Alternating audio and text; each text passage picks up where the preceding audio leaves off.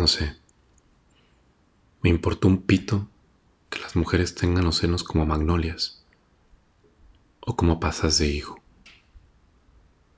Un cutis de durazno o de papel de lija.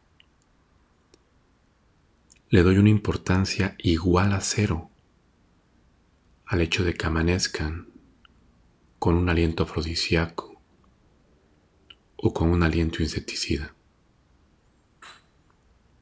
Soy perfectamente capaz de soportarles una nariz que sacaría el primer premio en una exposición de zanahorias. Pero eso sí, y en esto soy irreductible. No les perdono, bajo ningún pretexto, que no sepan volar. Si no saben volar, pierden el tiempo las que pretendan seducirme.